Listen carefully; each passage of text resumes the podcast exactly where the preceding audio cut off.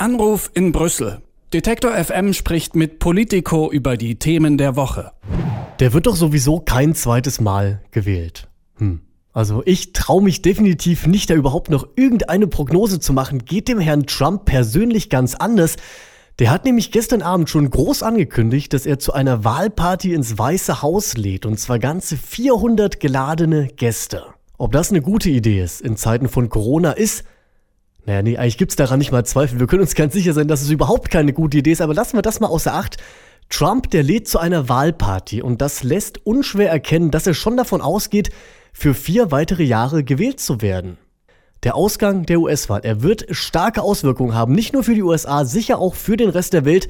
Und dass deswegen natürlich auch die EU ganz gespannt über den Teich schaut, darüber spreche ich jetzt mit Florian Eder von Politico Europe. Schönen guten Morgen nach Brüssel. Guten Morgen. Chris. Florian, morgen Abend wird gewählt in den USA. Bist du schon aufgeregt?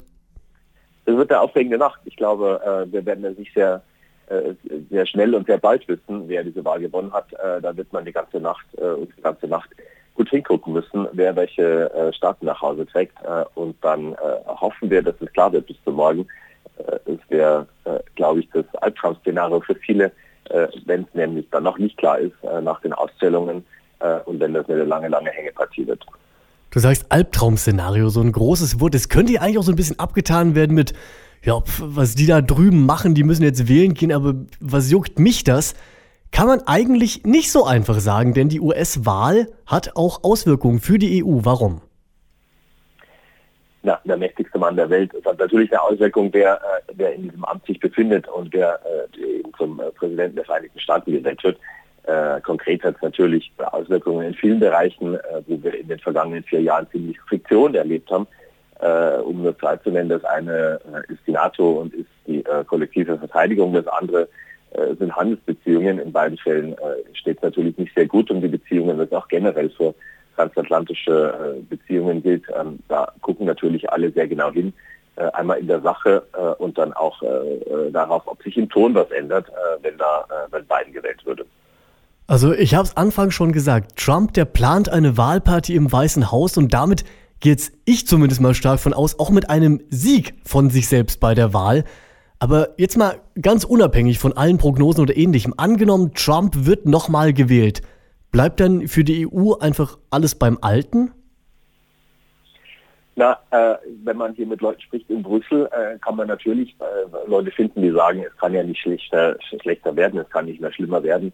Äh, da wird sich nicht viel tun tatsächlich. Äh, die Beziehungen äh, sind, auf dem, auf einem, sind in einem Zustand wie seit Jahrzehnten nicht, wenn sie überhaupt schon mal da waren. Insofern ähm, würde man sich nicht groß umstellen müssen, nur darauf einstellen, dass es tatsächlich so weitergeht und, und, dass man nicht nach vier Jahren aus einem Albtraum eben, der es für viele ist, wieder aufwacht. Ähm, äh, was natürlich schon anders ist, äh, ist eine, äh, und das wovon man natürlich warnen muss, ist zu glauben, dass es nicht mehr schlechter werden kann.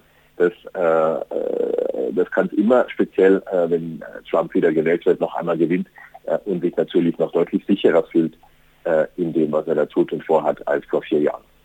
Dann spielen wir mal das entgegengesetzte Szenario auch nochmal durch. Angenommen, Biden wird jetzt gewählt. Was wird das denn für die EU bedeuten oder verändern? Also macht Biden dann erstmal einiges, was Trump sozusagen verzapft hat, wieder rückgängig oder baut er darauf dann irgendwie auf?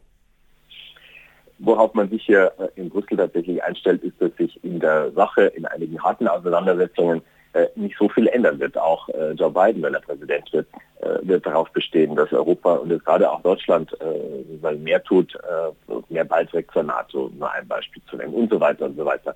Aber natürlich in einer ganz anderen Atmosphäre und mit einem ganz anderen Ton.